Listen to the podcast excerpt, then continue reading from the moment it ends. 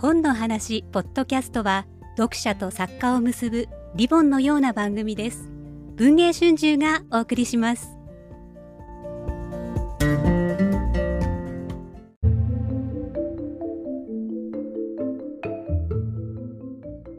というわけで先週に引き続きまして翻訳出版部長島さんをお招きして西村京太郎ミステリーを語る第2弾。先日の続きを今日は伺っていきたいと思います。よろしくお願いします。はいえっ、ー、と文藝春秋翻訳出版部の長島でございます。よろしくお願いいたします。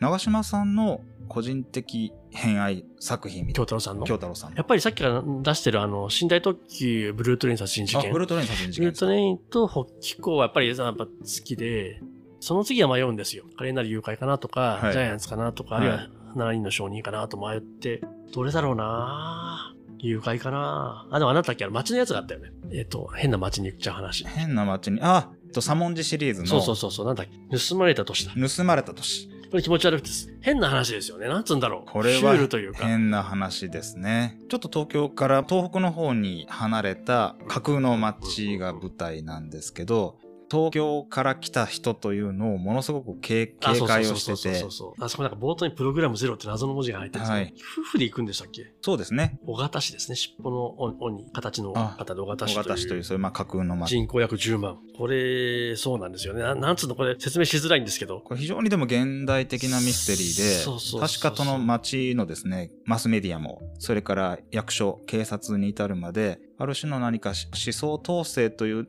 しかし誰か独裁者が統制してるというのではなくてですね、マスメディアのいろんな記事も含めて、なんとなくこの空気でね、街の人たち全員がこう東京から来た人っていうのに対しても過剰な警戒心を抱いていて、うん、なんせその県境のトンネルみたいなものがあるんですけど、そうそうそう脱出しようとした人が爆破されて殺されてしまう事件が起きたりとか。なんか警告状みたいなのがあったんですよ。怪文書があるんだ。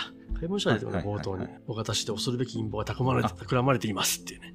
で、もともとちょっと独裁的な思想を持つ元法務大臣かなんかの出身地ですよね、えー、ここはね。その手紙を受け取った左文字が町に赴くんですね、奥さんと一緒に。うんうんはい、で、なんだろう、その、すごい、だからそういうテーマというか、ありようとしてはすごい現代的なテーマなんで、はい、同時にその、1970年代のある種の SF にあったウルトラ Q とかね、例えば。はい、はいあるいはプリズナーナンバー6とか向こうのやつの、そういうシュールで不条理でちょっと薄気味が悪い SF 的な物語とこうする感じがするのがあって、はい、一種のホラーっていうほど生々しくはないんだけれども、コンセプチュアルのね、はい、恐怖小説としても読める感じがあって、特に前半のこの薄気味悪さってちょっと、えー、ちょっと独特ですよね。これね、何が起きてるのかわからないわけですよ。殺人事件が起きる。左文字進が捜査をしようとするわけですけど、警察がですね、いろいろ何が起きたかって教えてくれるわけですけど、それがどうやらですね、まあ、当然ながら向こうのその自治体にとって都合のいい結末を導くような情報しか出してくれない。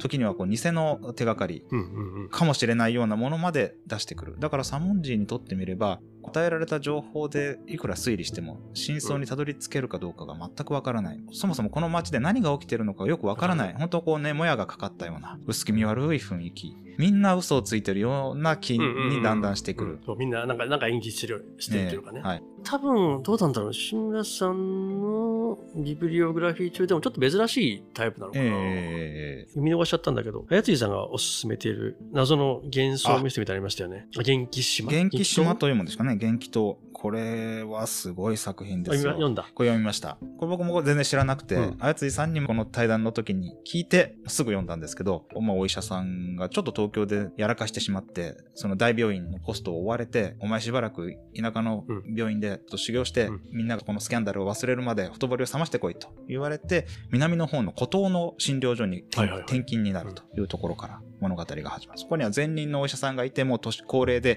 そろそろ引退しようかなと思って、診療所の後片付けをしているような、そういうところに赴任していく、こう南方の島でですね、いろんな不可思議なイベントというか、風習があったり。ああ、なるほど。あの、水戸様みたいなやつですね。ねうん、で、人がどうやら死んだりしてるらしい。らしい。なんですけど、なんか、この島民の人たちの様子が変で、真剣に犯人を捕まえようっていう気がどうもなかったりとか、で、彼自身のこう命を狙われるようなこともあったりして、まあ、どんどんその事件に巻き込まれていくんですけど、しかもその島には謎のなんか言い伝えもあって、はいはいはい。何かが起きるとき、島はこう滅亡するであろうみたいな。あなるほどね。はいなんかはいはい。そその手のうんうん言い伝えみたいなものもあって、何かが起きようとしてる。何かが起きようとしてる。島民も何かを知っている。自分はそよそ者だからわわからない。しかしその島の女性と恋をして。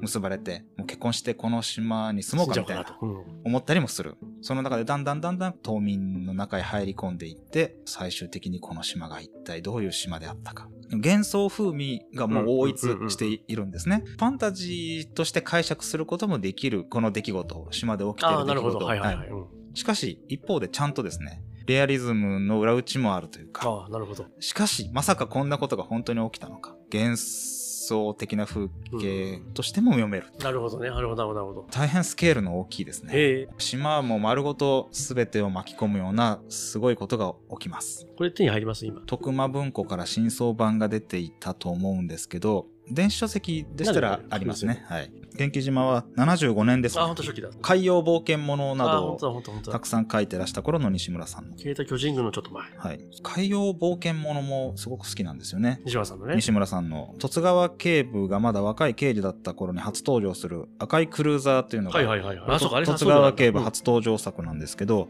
これなんか本当日本人のヨットレース、うんヨットレースに出てるっていうアリバイなんですよ。おなるほど。はいはいはい。太平洋上の上にいるんだから、無理でしょう。日本でうん殺人なんかできませんっていう、それもすごい大胆なですね。アリバイトリックに。たまたまこの間、さっき言ったあの、ムーンライト殺人事件、夜間飛行と書いてムーンライト。音塚さんが海辺に行って、えヨット乗せてやるよと奥さんに言うっていうね、いいシーンやって、昔はよくよよくヨットを乗ったものだよ、みたいなこと言ってて。西村さん自身が相当海をお好きだったみたいで、はい。これ海を舞台にした伊豆七島殺人事件。あ、はいはいはいはい。もちろん消えたタンカー。うんうんうん。北気候とかも海辺がいい感じであーまあ描いてたような気がするんだよな。オホーツクのね、暗い風景なんかが、あちらは、なんていうか、ちょっと陰、いい滅々とした陰滅々とした海の風景ですけどね。風景描写うまい、お上手なんですよ。はい。今のムーンライト、夜間飛行も、すごいちょっとした描写なんですけど、はい夜の空港ってなんかいい風情があるよねっていう、はい。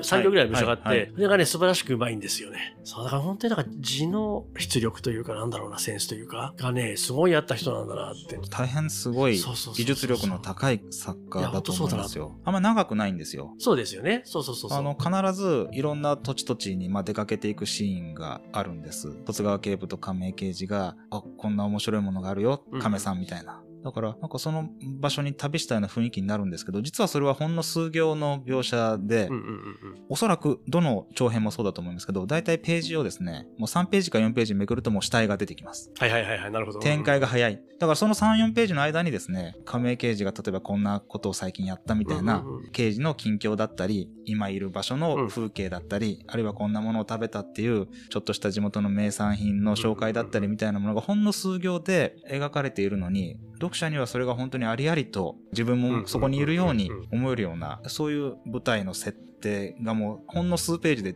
なされてる。で、めくるともうそこからいきなり死体がですね見つかったりして、えーってなるんですね。ね、ほんと説明に何ページも要さない、うん。間にして用を得た。で、味気ないわけでもなくてね、はい全然。そうなんですんで、ちゃんとこうね、若い刑事、さっきのこう橋本刑事だって、ほんと最初に紹介するシーンなんか辞表を出すシーンだけなんですよあ。そうだよね。そうでしょ？そうそうそうそうなのに彼のちょっとこう、屈した雰囲気とか、暗暗い感じとそうそうそうそうかよく分かって印象に残るんですよね。そうそう、そういうまい、確かにうまいな。だから、そうですよね。もちろん。ん、ところどころ2、3作中で、その刑事自身の視点、ところどころ出てきますけど、基本的には本当に最後のうん最後まで、刑事は姿を見せないんです、読者の前には。しかも、多分作品の要請からして、その、彼の内面はほぼ書かないじゃないですか。ええはい。外側で書いてるはい、から。はい。だから最後の最後に彼が何者だったか分かるみたいなところがあって。ほとんど出てこないんですけど、この彼のね、孤独な、孤独な雰囲気とそうかそう。で、やっぱ心配になるんですよ。心配になりますよね亀さん。と一緒に。はい。そういうところは本当にだから、ね、人をパッと出して、2、3行のその立ち居振る舞いの描写で、この彼の何とも言えないこの人間性みたいなものまでしっかり読者に印象づけた上で、パッと起きたらもういきなり事件が起きて、彼がいなくなってっていう。そうそうそうそうそうそう。はどうなるんだろうっていう多分。3、4ページでもうなんか彼がいないいないみたいになっていますよね。ないみたいな話になります。うんまずもう翌日すぐ空港に見送りに行ったら彼が来ないんですよ。あ、そうだよね。あ、ちょっと、おかしいな、そう表出し。て、彼は、うん十津川警部がいいっぱい遺留してたんですね、それまでも。うんうん優秀な刑事だから。遺留してたけど、もういや、私は実家の、次ますかなんか旅旅館か何かを継がないといけないので。で、実家に電話してみたらもう実家がない。そう、あそうそうそうなんです。もう旅館はもう辞めちゃってるんですね。で、別の場所に家族で引っ越してるから、だから今、確か稚内だったと思いますけど、稚内には彼のもう家はない。でも彼は稚内に帰りますって言って、いなくなるんですね。うんで、そうこうしてたら、いや、なんか上野駅で見ましたよ、みたいな、そういう証言もあったりして。で、列車の中で、死体が。もう大変な格好をした死体が発見されて。もうそっからもうい一気ですよね。もう、やっぱ心配でしょうがないし、こっちうも。ん。で、やっぱりその、ある種の陰惨さみたいなのに対する関心ってあるじゃないですか、みんな。はい怖いもの見たさみたいなものが、それもでも引っ張られるし、巧妙に作られてる感じがする。はい。そして、どんでん返しがあります。そう、あります、あります、あります。これが不思議などんでん返しがありますね。まあ、ギリギリで言うこと言うと、一見するとその、一色酒でね、はい。ストレートなサスペンスなのが、そうなと思って読まされるわけですよ。はいで、それはそれで素晴らしいなと思うんですけど、ええあ、こういうことやるんだ、この人がっていそうなんですね。これ以上言えないですけどなるほど、みたいな。どんでん返しがある。でもさっき長嶋さんおっしゃったみたいに、それをドヤ顔でたくさん説明しないでしょ？と、もうそこ本当にね、パッとあっさりと、そうなんですよ。あっさりとね、最後幕を閉じるんですよね。うまいですよ、ね。うまい。そしておしゃれです。そうそうそうそう。確かですね、作中で、ルポライターの雑誌記者の女性が出てきて、そうそう出てくるそうそうそうであの、青函連絡船なんかの取材をするというので、ところどころで、橋本刑事と出くわしたりして、得体の知れない青年だけど、どこか、こう、印象に残る。そういう記憶をこの彼女、ルポライその彼女の視点もところどころ出てくるんですけど、その彼女の印象に残ってるわけですね。で最後、十津川警部から真相をどうやら聞いた彼女が伝言をこう残して。うんあ、そうそうそう。いや、いいですよ。いい、そういうね、気の利いた。そうそうそうそう。気だから後味が、なんか、後味悪くなっちゃいいや、あれ、待ってもう悲惨な話ですからね。そう。まあ一応解決はするけれども、はいしてもちょっと場合によっては、なんか、重いものになりかねないんだけども、そこをすごい綺麗に救ってるはい。じゃないですか。作ってますね。うまいなといや、うまいんですよ。だからその、何度も出ってる寝台特急にしても、えめちゃめちゃ複雑回帰な犯行計え画難しいことをやってますよね。すっごいいろんなこと行ったり来たりしてるし、はいはいそれこそ東京とね、はい九州だっけな、行ったり来たりしてるし、はいいろいろいろんな意味で。これがね、分かりにくくないんですよ。相当複雑なことやってんのに。相当複雑ですよ。確かだって最初は、なんか列車の、入れ替えトリックみたいな謎謎の、そうだ、はやぶさに乗っていた、寝台特急のはやぶさに乗っていたはずなのに、あ、そうだ。なんか一つ後にやってくる富士の車内に、あれおかしいなみたいな、こんなことが起きるのかという、まず話があって。そうそうそうそうそうだ。はで、そうこうしてたら、そのはやぶさで出会った、あまあ謎の女、一緒に寝台特急に乗ってたはずなのに、そう、それがいなくなっちゃうんだ。多摩川で水死体となってそうだそうだそうだ発。見される。まあとにかくもう強烈な、次から次へと強烈な謎が、そうそうそうそう。今何が起きてるんだっていう、冒頭の謎としては、すごいつかみですよね。だって、もう第2章でその水死体が上がってますから、ね。はい。めちゃ展開めちゃくちゃ早いし。ええで、だから冒頭の女が聞いちゃったりするあたりも、被害者の視点なので、本当深いなんですはい。ね。はい。本当に狐につままれたみたいな状態になってて、えで、狐につままれた謎の状況からどんどん話話が、謎が解かれるにつれて広がってって、はい最後はとんでもなく巨大な犯罪計画が出てくるね、罪計画が出てきて、とにかくもう、これでもかこれでもかっていう面白い場面面のオンパレード。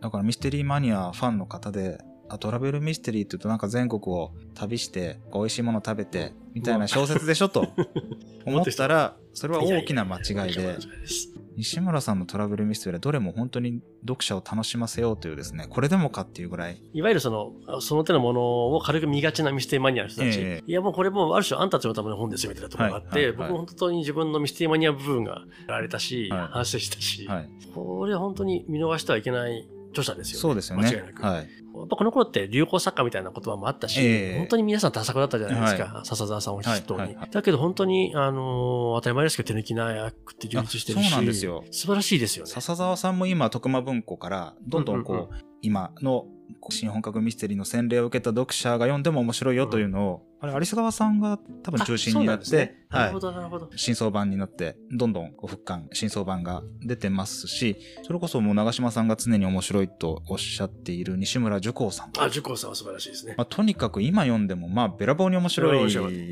ゃないですか。重工さん面白い。だからはい重工さん、だから、なんつうんだろう、あれ。異様な熱気があるんですよね。えこれは小籔さんの初期の野獣シスベスとかもそうなんですけど、多分当時報道成長期じゃないですか、このなんかギラギラしたのし上がってるぞっていいう異様なパワーは、はい。ちょっと他ではない、海外でもあんまないぐらいなんじゃないかと思うぐらいで、いや、あれはすごいですよね。もうなんかもう、すごいです。いろいろ突っ込みどころは多分、まあ、話が大きいのであるでしょうけど、まあ、そういう細かいことはいいんだよみたいな感じの異様なパワーはすごいですよね。はい。日本で熱が出そうになるんで、はい。この時期の、昭和40年代、50年代の日本のエンタメの、だから洗練されるちょっと前の変な熱気みたいなもの、はい。他で味わえない感じの素晴らしい、素晴らしいってなんだろう、迫力というか。ね、迫力そうですね。うん。なんとも言えない熱量みたいな過剰なものが。そうそうそう、朝明らかに宿っているので、ええ。さっき、ニキさんのハードボイルド電子の話しましたけど、大藪さんも出たんですよね。はい。あの、草原水でもちょっと前。に。はい。あれ、矢印すべしも当然入ってるんですけど、はい。その中にその、教授ルガー P38 かな？いわゆるそのえっと、だから良くないものがあるとされるルガーがいろんな人の手に渡って、ええ。それの人運命狂わせみたいなのがあるんですよ。それの一編入ってて、これがね、今読んでも猛烈なノワールで、はいえらいもの書いてたんだな、この人、昭和40 30年代から返すると、はいはいっていう感じで、やっぱ大藪さんも素晴らしいですし、うんだから西村女子さんが今一番代表作はね、決めづらいのかもしれないですけど、はい手に入りづらいかもしれないんですよ。あーその、まず何を読むかって意味ではね。えただやっぱ彼の復讐小説一連の。まあ本当にすごいものがあって、しかも後で見るとあれ多分ね、めちゃめちゃ量産してたんで、3、4年で全部書いてるんですよ、代表作の人。その異様な熱気を伴う3、4年はいの作品ってのは本当に素晴らしい、素晴らしいというかすごくて、とにかく冒頭がもうド派手ですあの、よね。新宿が火の海に出しますからね。サリナンいざ強靭の国を。あの、生産ガあス、これ生産ガス。うんあれそれとはまた違います？生きてまた帰らずね。あ生きてまた帰らず生きてまた帰らずが新宿副都心、当時副都心と言ってたはい副都心がガソリンスタンド爆破するんだよああな。なんで主人公はサブナードにいて、はいサブナードは火の海になるんですよ。それが生きてまた帰らずうんで、サリナイいざ巨人の国王が生産、産ガスで、うんあの、関門トンネルに、あ、関門トンネルでしたっに、け？えーっと、生産ガスを流すんですよあああ。関門トンネルで最初の視点人物が観光バスの運転手かなんか。ええなんか急に苦しくなって見るとはいバタバタみんな倒れていく。あ倒れていくそもそもその大量殺人を綿密に書くという時点えで何か宿ってるじゃないですか。ちょっとおかしいですよ。良くないものが。そのいかに人がどんどん死んでいくかっていう描写がもう克明に描かれていくんですよね。いや、あれがね、そう、すごいんですすごいですよ。で、こんな小説は多分、世界中見渡してもないんじゃないかなって気がするのうで、ホラーだったとイギリスとかあるかもしれないんですけど、はいある種のね、多分それを一応サスペンスとスリラーのね、そうですね。形でやってるから、はい。サスペンスですよね、やっぱりね。そうそうそうアメリカのスリラーなんかだとテロリストが出てきても、まあ正義に回収するじゃないですか。ええ正義に回収しきったない回感じがある。収してないですね。うんあの昭和3、40、40年代か、ええの混沌は何だったんだろうかと思って。今のこのご時世だと、こう、滅びの笛っていう作品。ああネズミのやつですねああいうのも読まれていいんじゃないかなと思いますけどね、僕は多分、そうです。あれが一番、ある意味、入り口にはいいかもしれないですね。すごい話ですけど。パニックサスペンスというかはい。笹の花が何何十年に一回咲何十年に一くんですよね。回咲くそのと、実が落ちてきて、えその実が大量にや日本の山中を覆うので、はいネズミがたくさネズミがん出てくる。大量発生するという研究をしてる学者の人がいるんで、で、案の定や。大変なことが。大変なことになる。はいだ。からあれってパート2があって、滅びの宴か。あだからパート2の方だと、そういうネズミにもう荒らされちゃった日本でどういう国を作ったか、統治体制を作ったかみたいなちょっとジュコさんの後期って、地方自治の話みたいなね、ええ超独立か、話が多かったんで、そっちの話シフトするんですけど、宴の方はもうひたすらネズミに人間が食われていくっていうのを手を貸しな。これでもか、これでもかっていうぐらい、このディテールを、そうそうそうそう。ネズミが人を食べていく様がいやー、あれはすごい。描かれ続けていきますね。後半とか体調悪くなりますよ、読んでて、うん熱が出て。これがまたね、もう本当にもう若者たちが乱交パーティーかなんかしてってですね、もうこれ絶対こう5ページぐらい先で全員食われるよっていうシーンがあるんですよね。そうそうそうそう。みんなお酒飲んで大騒ぎしてて、カサッカサってこう音が近づいてくるっていう。で、普通だったらその、まあ、実際食われちゃったところ流すんですけど、ええ綿密に書きますからね。これは綿密にね。どこを食うみたいなちょっとずつ、ちょっとずつ書いていくんですよね。そうそうそういやーだからものすごい想像力みみたいなものがあった人なんだろうなと思ってて、え大藪さんとちょっと似似た風に語られちゃいますけど、はい。全然違うので、で、でも、ジュコさんも最初は社会派だったんですよね。はい。社会推理一番書いて、そうです、そうでした。んはい。やっ。ぱりちょっと自分の肌に合わないというか、えいわゆる当時ハードロマンと呼ばれてるところ、そのサスペンスに移行するわけですけど、だから今の日本のミステリかエンタメ史観からするとちょっと怒っちゃう時期ですよね。歴史としてはあんまり語れない語られていない。そう、だから我々もさっき、全く漠然と、えっ、と、角川映画とカサスドワイみたいな言い方をしましたけど、ええはちょっとね、ながまだ名付けられて、名付けられていなはいい時代。そうですね。ミステリーの話にまた戻しましても、長島さん当時リアルタイムにその、いわば大人のミステリーへの入り口が、そういう、うん、角川映画。角川映画だったり、2カサス時間ドラマ、サスペンスドラマだったりということでしたけど、そういうものってあんまり日本のミステリー需要誌の中では、ちゃんとこう、活字化されていないというか、そうそう。だから、要するに現状だけ語られるになってくれども、あの辺も半ば無理やりのようにして映像像化されていたし、はい。多分映像化からの流入が多かったでしょうから、マスマーケットのメッセージを考える上で非常に大事だけれども、なんとなくそのカバーしてる言説があんまないんでしょうね、はい。おそらくね。その頃の僕の実感としては、例えば横溝の、えー、と犬神家とかの辺の陰惨な探偵小説と、高木明光の例えば人形はなぜ殺されるとか、えーダークなやつね。ダークなやつ。と、樹光、親部、笹沢はほぼ同じ、要するに。陰惨な何かはいはい暗い何かっていうことで、で、端っこの方にはダーティハリーもいたりするし、はいそのザラザラした暗い変な熱気のある物語ええ群は多分あの時明らかに一環としてあったし、その中にに北紀行殺人事件もったわけですよ。あったわけそうそうそうそうあれも陰惨ですからね。そうそうそうはい。で、清張さんの天道戦とかも暗いじゃないですか。はい。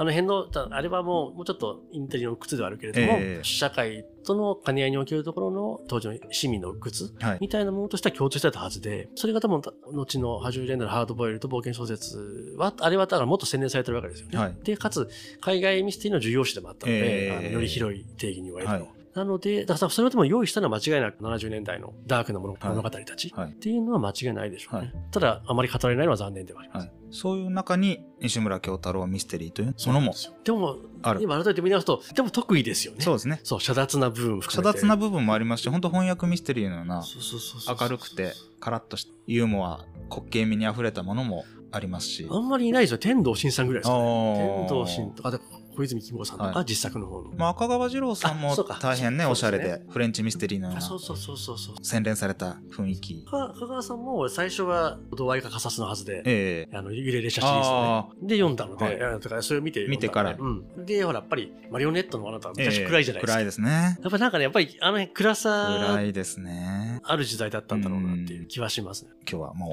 う、長い、長いお時間すませんな。かなか喋ってしまいましたけれども。翻訳出版部部長の長島さんをお招きしまして、西村京太郎ミステリーの魅力と、それから、まあ、改めましてですけど、この文春ムック、西村京太郎の推理世界、大変面白い本なのでこ、れはいい本です。ぜひ、ね、まだ見たことないという方いたら、まだ買えるの？まだ買えます。あ素晴らしいもうこれがまあ在庫がまだまだ結構ありましてですね。え、これもったいないよね。読まないこれそうなんです。よ。うん。いや、これもったいないですね。今はまだ新刊がありますけど、これ幻のもうムックになってしまうかもしれませんので、そう、フックってなくなっちゃうともう買えない。